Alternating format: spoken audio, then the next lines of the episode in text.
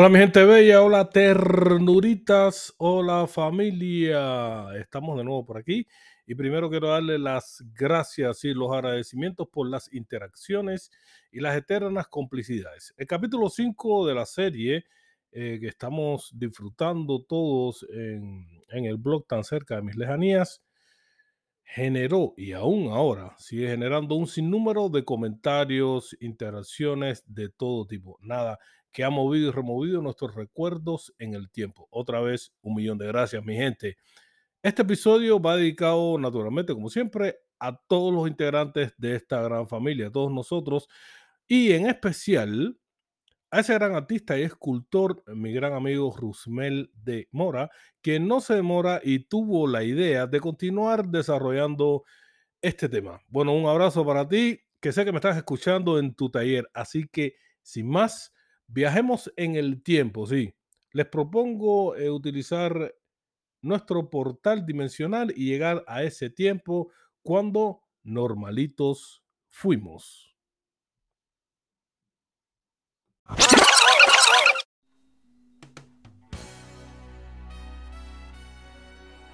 Lugar mágico donde germinan los sueños y las líneas temporales se cruzan en la complicidad del amor, la espiritualidad, la vida, donde compartimos siempre de todo mucho, nunca de todo un poco, pero siempre, siempre con mucho corazón, es el jardín de las noches. Y así abrimos comenzamos y corremos el portal dimensional que nos conecta con el infinito. Como decimos por acá, Showtime, baby.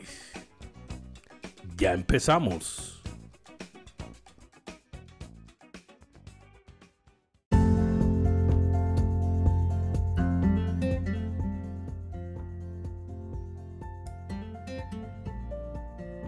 ¿Y para qué contarles, familia?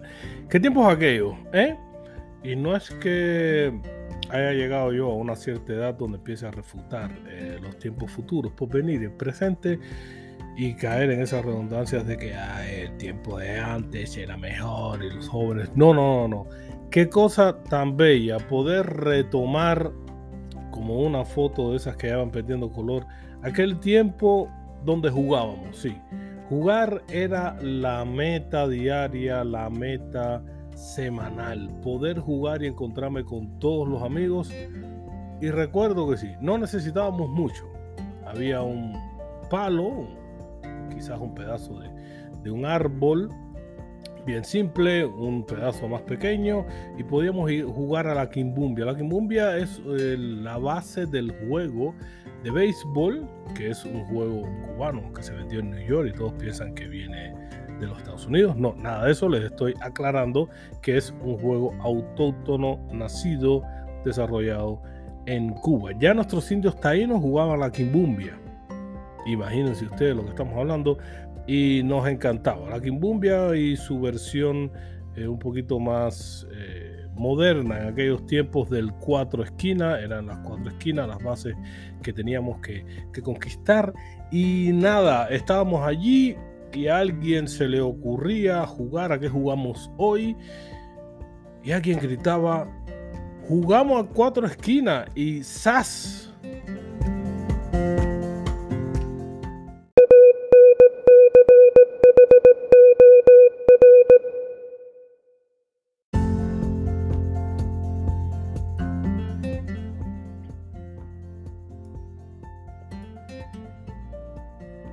Y nada, bastaba solamente con gritar, se formó el cuatro esquinas y como una clave morse, pipi, pipi, pipi, oye, salía gente de todos los barrios, yo no sé cómo se enteraban, yo no sé cómo era tan rápido, cuando en aquel momento no contábamos con eh, este sistema de tan amplia comunicación y la gente ni imaginarse que tuviera en un bolsillo una cosa tan pequeña que te iba a dar la posibilidad de conversar con el otro. Un teléfono, estás loco, no existía, pero solamente ese grito se transmitía como una onda especial por el aire, como esa clave Morse.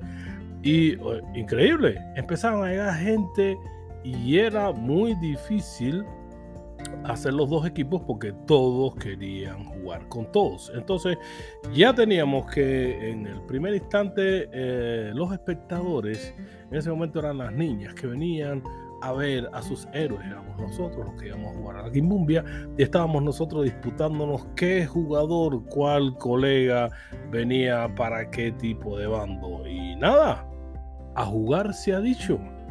No voy a entrar en las reglas porque sería bastante interesante para algunos, monótonos para otros, y nos iríamos un poquito del, eh, de la idea de, nuestro programa, ¿no? Seguir un poquito así normalitos, pero realmente me emociono, me emociono viajando allí y me veo, sí, me veo tratando de batear como en el béisbol, siempre tengan esta idea en la cabeza, aquel pedazo de madera. Era un pedazo de madera tan simple como eso. Y nada, Zack se batea, se le da el golpe, ese pedazo de madera está en el aire. Los que están defendiendo el terreno tratan de coger el pedazo de madera.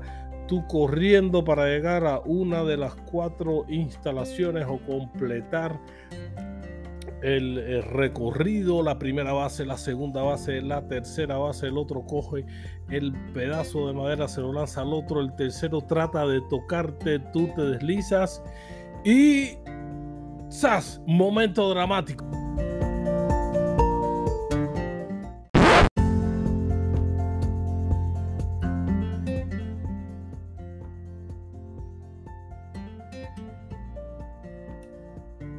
Se te rompió el pantalón.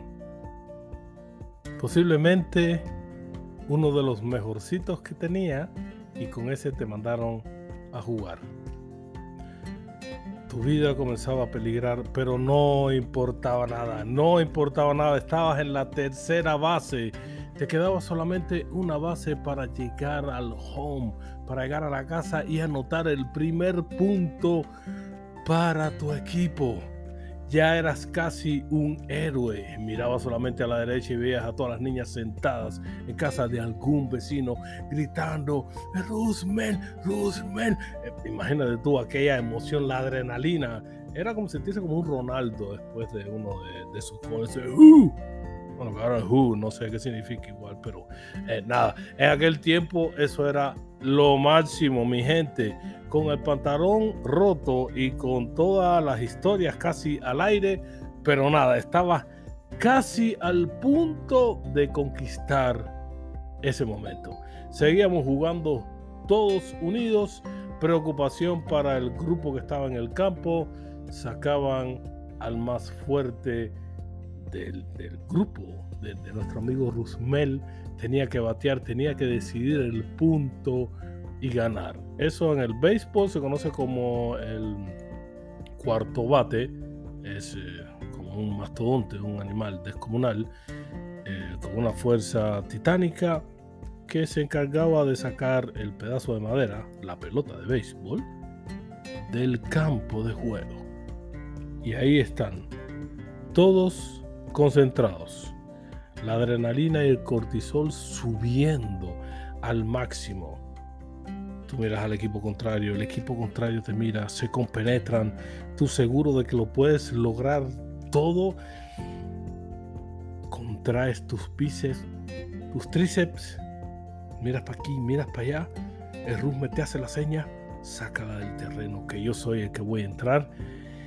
Y aunando todas pero cada una de tus fuerzas le das a ese pedazo de madera con todo lo que tienes y ¡zas!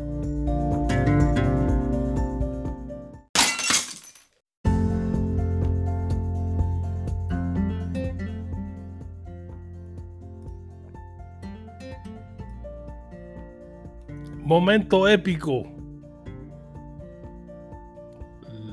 Pedazo de madera se elevó, voló con una fuerza brutal y rompió la ventana de uno de los vecinos. Sí, ese que se escuchó ahora fue la ventana de uno de los vecinos. Pero en ese momento no importaba nada. Estábamos ganando.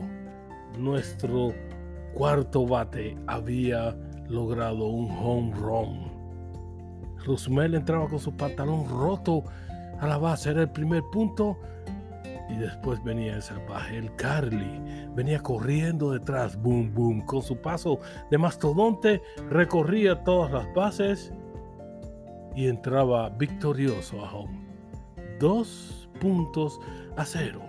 Rosemel con el pantalón roto, Carly estaba todo emocionado después de su honrón, las niñas gritando y de pronto se escuchaba la voz del vecino que decía, se lo voy a decir a tu mamá. Momento de tensión. Se acabó la historia. Imagínense darle el pause a una película en su televisor. Todos quedaban congelados aumentaba el pulso cardíaco, inclusive más. Se lo voy a decir a tu mamá. Habías abierto tu lápida en el cementerio. Estabas muerto y no lo sabías. Después de aquellos minutos venían momentos de creatividad. ¿Qué podemos decir? ¿Qué hacemos? Pero igual, la mamá estaba en el trabajo y aún nos quedaban un par de horas que podríamos disfrutar jugando, compartiendo entre nosotros. Y ahí es donde viene la parte que describe el blog tan cerca de mis lejanías, donde el ingenio, infantil y juvenil porque se jugaban en dos bandos, los más chicos y los más jóvenes hasta edades de 15, 16 años, comenzaban a desarrollar juegos de mesa o juegos de barrio. El conejo está en la cueva donde los más eh, grandecitos se besaban en virtud de la canción del conejo, el borriquito 21 donde un equipo saltaba encima del otro y el otro trataba de tirar al otro al piso, los cogidos que era como tocar algunos los escondidos, pero era un momento de diversión, un momento donde el aire se llenaba de nuestras risas.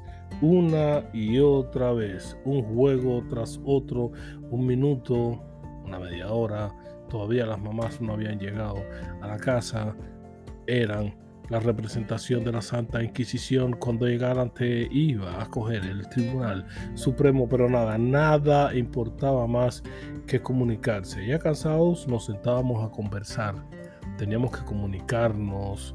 Eh, intercambiar nuestras impresiones, desarrollar nuevas estrategias, reírnos. Sí, en ese tiempo reíamos mucho, y yo creo que hasta nos burlábamos porque cada uno de nosotros tenía un sobrenombre.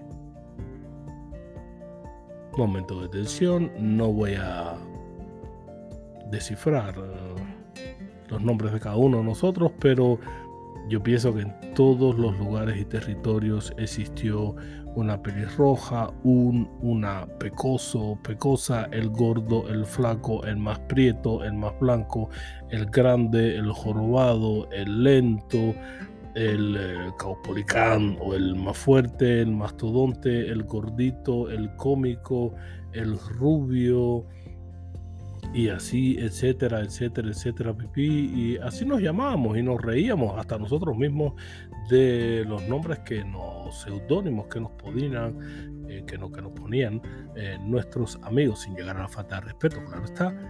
Pero no había bullying, no había eh, esa eh, ¿cómo decir?, el sentimiento de fragilidad. Oh, me dijeron el negro, oh, me dijeron el gordo, oh, me dijeron no sé qué. No sufríamos de aquellas depresiones, no había que ir al psicólogo, no había que llamar a la policía, al abogado, todas esas cosas, de mandar a nadie, sino que disfrutábamos de toda esa ingenuidad, de toda esa creatividad. Y así nos pasamos después de la escuela, claro está, o los días que teníamos libre, todo el tiempo jugando y divirtiéndonos face to face, cara a cara, uno a uno, todos juntos, dándonos la mano, creando mucho, divirtiéndonos muchos los unos a los otros. Hasta que, bueno, nada, llegaba el momento de la tarde y se comenzaban a escuchar diversos sonidos alegóricos a recoge y vete. Las mamás con sus cantos, que no eran de sirenas, pero bien eh, definidos, comenzaban a llamar a sus crías. Y ahí escuchaba Celerne, Rusmen, Carlos, etcétera, etcétera, pipí. Salían todos los nombres a relucir a la palestra pública y uno por uno te ibas regresando a la casa. Hasta que llegado a la casa y los padres de los niños anteriormente mencionados, nuestros héroes, uno con el pantalón roto y el otro con el vidrio del vecino roto, llegaban a sus casas. Momento de tensión.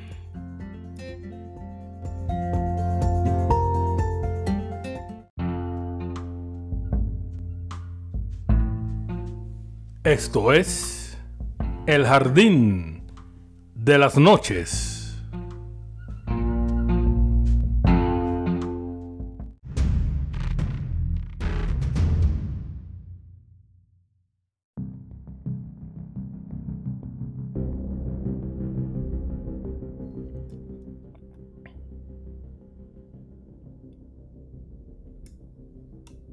Momento de tensión el niño, cualquiera de los dos, no importa, cualquiera de los dos, el asesino del pantalón y el que había roto el vidrio del vecino, se encontraban en la sala de su casa. Situación violenta. Los dos padres, mamá y papá, el niño en el medio. Los padres aparentemente tranquilos respiraban profundo. ¿Cuál momento de meditación? Miraban al niño, el niño miraba a los padres, todos se compenetraban y nada. El niño sentía todo aquel campo magnético de los padres sobre él. Cual persona en lo que fuera hoy un escáner de un aeropuerto internacional. Lo escaneaban de arriba abajo, de abajo arriba. Todos sus pensamientos estaban en los padres venía la pregunta, ¿qué pasó? El niño no sabía en ese momento si apelar a su momento de creatividad y decir la frase fallida de nada, estabas muerto. O contar toda la verdad, estabas muerto también. Pero el sufrimiento iba a ser menos. Solo te quedaba la opción de con sufrimiento o sin sufrimiento niño se demoraba, firme en su silencio, pero se daba cuenta de que uno de los dos, papá o mamá, comenzaba a adoptar como una posición yoga. El pie izquierdo comenzaba a moverse sobre la rodilla de la pierna derecha. No, no era ninguna posición yoga ni de meditación. Estaba indicando de que el papá estaba poniendo cerca de su mano el objeto del crimen, la chancleta. La chancleta es un objeto internacional que solía utilizarse para castigar a los nenes. No hacía falta ni atestarte par de ellas, solamente con el nombre La Chancleta. Imagino que algunos de ustedes tengan mareos recordándose algunas de sus fechorías. No diré nada. Señoras y señores, el niño empezaba a temblar, a sudar frío. Miraba al genitor que no tenía la chancleta, como rogándole por favor que el otro no se mueva. La pregunta en el aire, ¿qué fue lo que pasó? lo sabemos todo. Eh, momento. Si lo saben todo, ¿para qué me preguntan? Me tienen sufriendo aquí. Si lo saben todo, díganme qué es lo que va a pasar. Si al final ya, pero bueno, los padres, volvemos al momento de tensión. Los padres querían que tú lo dijeras. Esa era la forma de educarte. Di la verdad, solo la verdad, toda la verdad y nada más que la verdad. La verdad absoluta coño, si yo no soy Dios, ¿cómo puedo decir eso? Pero bueno, voy a probar. Eh, bueno, ¿qué decías tu versión? Más o menos. ¿Cómo que lo convencías? Y al final venía el veredicto. La Santa Inquisición reunida frente a ti. A ti ya no te quedaba un ápice de oxígeno ni tensión muscular. Estabas a punto de desmayarte. Sabía que ibas a padecer el más grande de los martirios. No saldrías con tus amigos. No podrías batear el home no podrías correr, no podrías exhibir tu baile, no podrías jugar, etcétera, etcétera, pipí. Eso estaba seguro. Solamente esperabas cuánto tiempo vendría. Y al final, la condena, sin posibilidad de apelación una semana sin salir.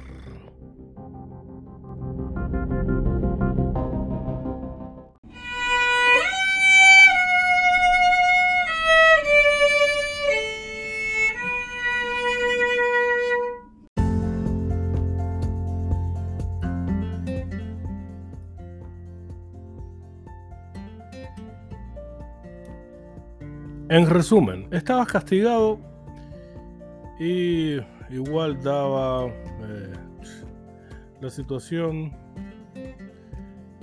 una semana, dos, tres días. Bueno, ya estabas pagando por tus eh, accidentes, fechorías, como quiera que se le pueda decir, pero éramos felices. Tus amigos desarrollaban una mm, eh, gran, un gran movimiento de solidaridad. Venían casi todas las tardes a ver cómo estabas en tu cautiverio, ahí en, tu casa. Y comenzaban las negociaciones a ver si lograban bajo fianza sacarte, aunque fueran cinco minutos, eras una estrella importante del deporte regional. Comenzaban a hablar con tu mamá, señora, ¿cómo estás? Muy bien, tu mamá muy angelical, hasta que venía la pregunta de peso, ¿puede salir Carlito? A lo que tu mamá se transformaba y respondía con un no, y ahí salían todos los niños corriendo, y bueno, era parte de la diversión también. No había problema, así transcurrieron los años, todo un, enjambre de, de juegos, ilusiones, crecer, descubrirnos, compartir comunicarnos hasta que en la década del 70 comienzan a manifestarse una serie de, de procesos y de situaciones que empiezan a marcar el hito de nuestra historia. Ya nos estamos poniendo un poquitico más serios y vamos al, como digo yo siempre por acá, al pollo del arroz con pollo. Así que nada de milanesa, es pollo del arroz con pollo, vamos a la pechuga eh, estaremos haciendo un poquito de historia. En 1977 sale el Atari, sí, como no, el Atari Inc. Atari VCS Video Computer System. Sí, señoras y señores, esa cosa cuadrada con dos joysticks donde se le podía poner un cartucho era la, la cosa primitiva de lo que vienen siendo todos los Xbox y todas esas historias. Y un día, como por arte de magia, alguien gritó: Ernest tiene un Atari. Y todos los niños, no sé cómo, cabían en una sola casa. Nos reunimos en casa de nuestro gran amigo Ernestico. Le estoy mandando un saludo hoy. El el señor El Temba de la Rosa, Ernestico DJ, que está por allá por Miami poniendo música en las discotecas, así que si pueden se cuelan allá y le forman su historia, que el hombre es buenísimo con la música. Volviendo al tema, estábamos todos en una sala bien tranquilitos, zombificados, mirando como una cosita, un pedacito de algo se movía de izquierda a derecha, derecha a izquierda, lo que fuera el primer juego de tenis TikTok, TikTok, pickpock, pickpock, pickpock, pickpock, todos parecíamos pollos mirando derecha, izquierda, izquierda, derecha, esperando que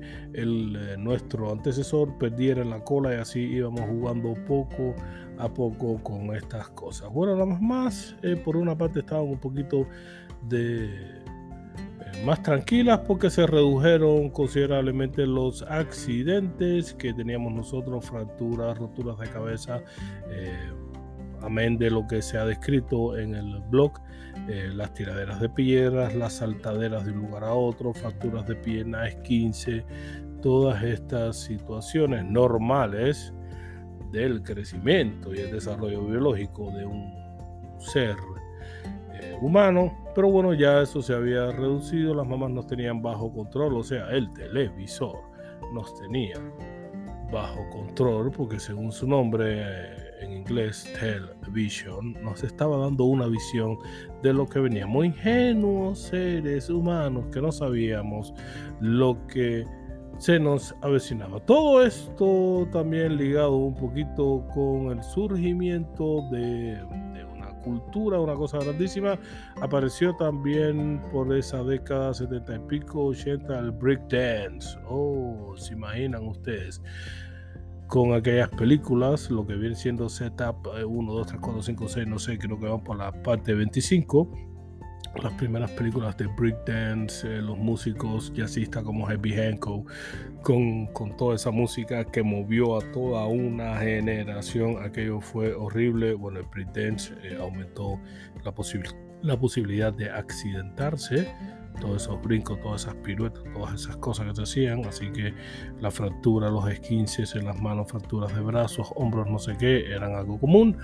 Pero igual estábamos nosotros sumergidos ya en una nueva etapa de nuestras vidas. Ya estábamos en los retos, competencias entre grupos, otros individuales. Estábamos concentrados un poco más en la parte tecnológica, hacer antenas con percheros de aluminio qué ingenuidad, qué creatividad. Era lo primero que, se estaba desarrollando para poder robar toda esa señal que eh, recibíamos de los primeros podcasters, esas radioemisoras privadas donde se ponía esta música que al principio no vendía nada. Eh, de rap, de breakdance, de hip hop que después nació como cultura y ahí estábamos nosotros individualizándonos, no solamente, sino aislándonos muchísimo, porque bueno, estar de frente a una pantalla desarrollando habilidades manuales eh, e inteligentes, bueno, también se puede decir que algunos de estos juegos desarrollan el sentido de la estrategia, que al final no te sirve para nada, pero bueno, te divierten, estás un rato ahí, las mamás están tranquilas, los chiquitos no salen de la casa, no joden al vecino, no hay que pagarle la ventana, pero igual, ahí empezó toda esta historia. Aún en ese tiempo éramos bastante normalitos, éramos ingenuos porque nosotros mismos nos dábamos cuenta de que extrañábamos la calle. Jugábamos un rato en casa de alguno y eh, los del final de la cola que se estaban aburriendo se les ocurría montar bicicleta, tirar piedras, jugar a las bolas, hacer algo que nos moviéramos porque ya nos dolían las piernas de estar sentados. Así iban las cosas. Y en esta primera parte del programa que ha sido bastante larga, hoy me voy a extender a petición de ustedes mismos, así que son culpables. Hoy tengo esa incontinencia verbal. Nos vamos a ir introduciendo y acercando a la parte que les gusta. ¿Qué pienso que hay y a estos tiempos modernos? Veo que el portal dimensional se está cerrando un poco, así que tenemos que apurarnos un poquitito, no se preocupen, que vengo con muchísimo más de lo que nos gusta, sin pantalones rotos y sin castigos. Así que acompáñame.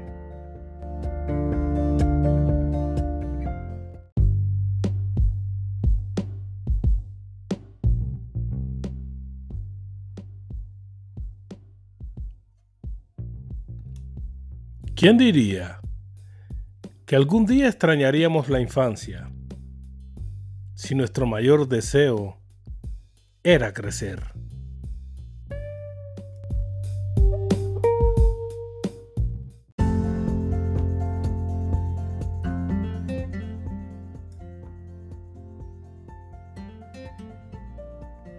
Y en honor a la verdad, sería caer en esta disyuntiva de quién fue primero, la gallina, el huevo, el huevo, la gallina, si nos ponemos a precisar con minuciosa exactitud quién llegó primero, o el Atari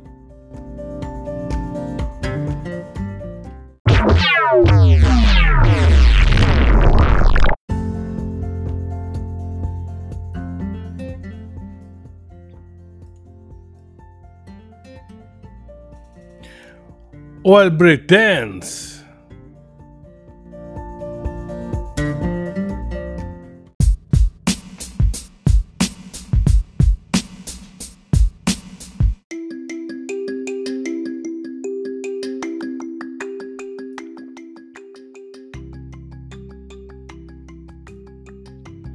Sí, de verdad que no, no hace falta ahora romperse la cabeza comenzando a investigar eh, quién fue primero, que no. Lo que sí em, está bien marcado y definido es que a partir de ese momento comenzamos a, padecer, a sufrir de, una nueva eh, revolución, eh, no solamente industrial, como después de la segunda GM, sino que em, ya esta revolución era industrial, tecnológica, filosófica, las cosas empezaron a cambiar y ya no serían, por suerte y por desgracia, como las habíamos vivido. Eh, el desarrollo tecnológico empezó a llegar, las máquinas empezaron a llegar y bajo el eslogan de todo tiempo futuro debe ser mejor y las máquinas llegaron para ayudarnos, comenzamos a padecer el fenómeno que algunos de, los rebeldes de la resistencia le llaman como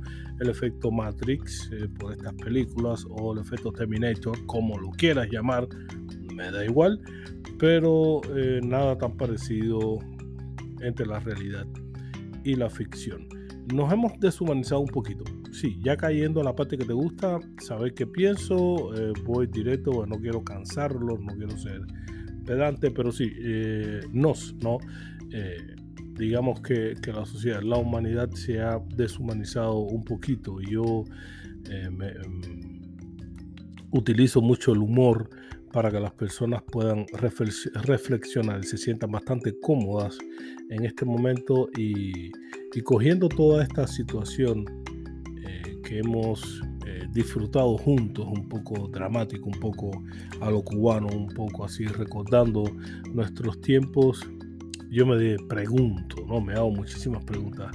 ¿Cómo era posible que sin teléfonos eh, pudiéramos comunicarnos entre nosotros? ¿Cómo es posible que sin tener eh, relojes y ahora los más sofisticados y las marcas más caras tuviéramos tiempos no solo para eh, compartirlo con nuestros colegas, amigos, novias, novios, todo lo, que socialmente fuera posible, sino también para ser puntuales.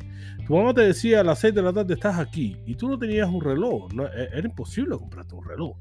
A no ser bueno para mí, esos relojes Paul Hot o Jot, Ruski Paruski, que padecíamos y que se compraban una vez al año por un cupón de una libretica, que etcétera, etcétera, pipí. Eh, no quiero caer en eso, si no se mueren también. Tendríamos 30 capítulos para explicar la cosa y al final no lo entenderían. Pero que a las 6 de la tarde llegabas, llegabas y no estabas muerto. Y cuando tu mamá te decía, oye, eh, ¿a dónde vas a salir? Tenías que decirle el itinerario como el mejor de los GPS. Es una cosa increíble. El cerebro humano funcionaba en aquel entonces como ese Google Maps. Y le describías a tu mamá a qué hora, en qué momento cogías el bus, te bajabas de la estación, eh, cambiabas, cogías un taxi, con quién te encontrabas, dónde estabas. Era toda una explicación panorámica. Y tu mamá te decía a ti, no sé de qué manera, ella se podía explicar eso. Si cambias la ruta, me llamas. ¿De dónde y con qué? Si la mayoría de los teléfonos con que contábamos estaban rotos, la gente le, cortaban los cables o eran de esos teléfonos de moneditas, estoy hablando de los que peinan caras como yo, esos teléfonos de moneditas que ya no se usan, no tenías que echar 20 centavos, o sea que o te comías un helado o llamabas a tu mamá no sé a dónde porque cada un kilómetro había un teléfono en el barrio, así que tenía que llamar antes que la vecina se durmiera, pues si no la vecina no cogía el teléfono y estaba muerto igual. Los 20 centavos del helado para decirle a tu mamá que el grupo se iba a mover 10 metros del punto donde ella te localizó la última vez mentalmente. Imagínate tú. Y funcionaba. Y nos comunicábamos y eso. Ahora, en medio de esta hiper revolución eh, que tenemos, de estas super mejoras, de que todo está súper bien, llamas a tu amigo que hace un mes no sabes de él, coge el teléfono al tipo, le dices, oye, hace un mes que no sé de ti, el tipo dice, oh, disculpa, es que no tengo tiempo, no jodas. Tienes un, un Seiko, un reloj buenísimo, un Citizen, eh, lo que sea en tu mano, me dices que no tienes tiempo, no, no quieres usar el tiempo para acá, solamente tienes tiempo para trabajar. Antes nos llamábamos, hacíamos cosas juntos y ahora que tienes un teléfono no puedes llamar, no tienes tiempo para tomarte un café, un expreso, una tacita pequeñita con tu compañero. ¿Qué es lo que está pasando, señores? Y a mí no me gusta llegar a conclusiones, sino siempre provocarlos, incitarlos a que reflexionen y que proyecten esa realidad ahí en la mesa, con sus parejas, con su familia, con sus hijos, con ustedes mismos en una retrospectiva y se llamen a conciencia. Éramos normalitos en aquel momento donde era normal desearle lo mejor a la gente, saludarse dándose la mano, besando a un bebé preguntándose por su salud sin tener bozales en la boca. Es que era un crimen ponerle un bozal a un perro y ahora la misma gente, estúpida por cierto, se ponen un bozal azul, una máscara, para huir de no sé qué cosa. Eh, es increíble cuánto hemos eh, involucionado en el momento de la evolución. Cuán vagos somos que necesitamos de algo que le hemos llamado IA. Todos saben que me refiero a la inteligencia artificial que no es nada inteligencia, sino es un bloque de todas nuestras experiencias metidas ahí para que nos escriba una carta. ¿A dónde hemos llegado que ya no queremos ni escribirle una carta a alguien, sino queremos, le damos un concepto a una máquina y esa máquina tira para allá lo que se le parece con millones de errores también, porque no, no tiene el concepto de las circunstancias en las cuales estamos escribiendo. Que queremos música electrónica y nos estamos olvidando que el do, re, mi, fa, sol, la, si son notas, son impulsos, es la vibración, es la parte humana de un sentimiento que estaba reflejado en la música. Señoras y señores, amigos, familia toda, por favor, les pido encarecidamente.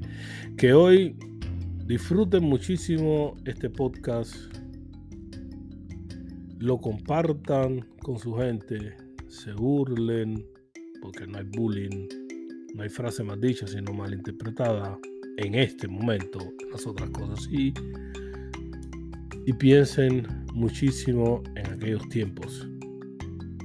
En aquellos tiempos, sin reloj, pero con tiempo, para disfrutar de la amistad de los otros, sin teléfono, pero con muchísima comunicación, sin adelantos, pero con una mente muy adelantada que soñaba con un futuro mejor. Eso es lo que les estoy proponiendo. Que utilicen gratuitamente este portal dimensional que nos conecta con nuestras complicidades y que hagan un viaje al tiempo ante las máquinas, ante a, ese tiempo antes de esta hiper desarrollada zona de confort que dicho sea de paso es bastante miserable y no confortable. Salgamos de ahí, hagamos un viaje a nuestro interior, retomemos esas bellas cosas que hemos logrado hacer y recordemos que en aquel tiempo antes de las máquinas, antes de estos tiempos normalitos, fuimos.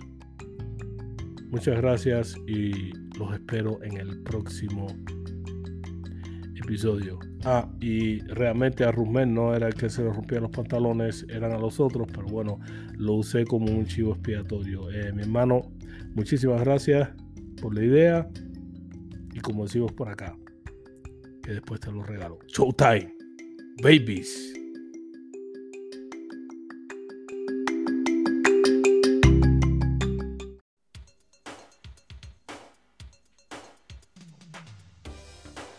Y así nos vamos. Cerramos el portal dimensional que nos conectó con el infinito. Tranquilos, que pronto regresamos con más de lo que nos gusta. Gracias por la suscripción, la bellísima complicidad y no te olvides de apretar la campanita que aunque no suena, nos mantiene bien conectados. Recuerde que los quiero un montón con muchísimo, muchísimo corazón.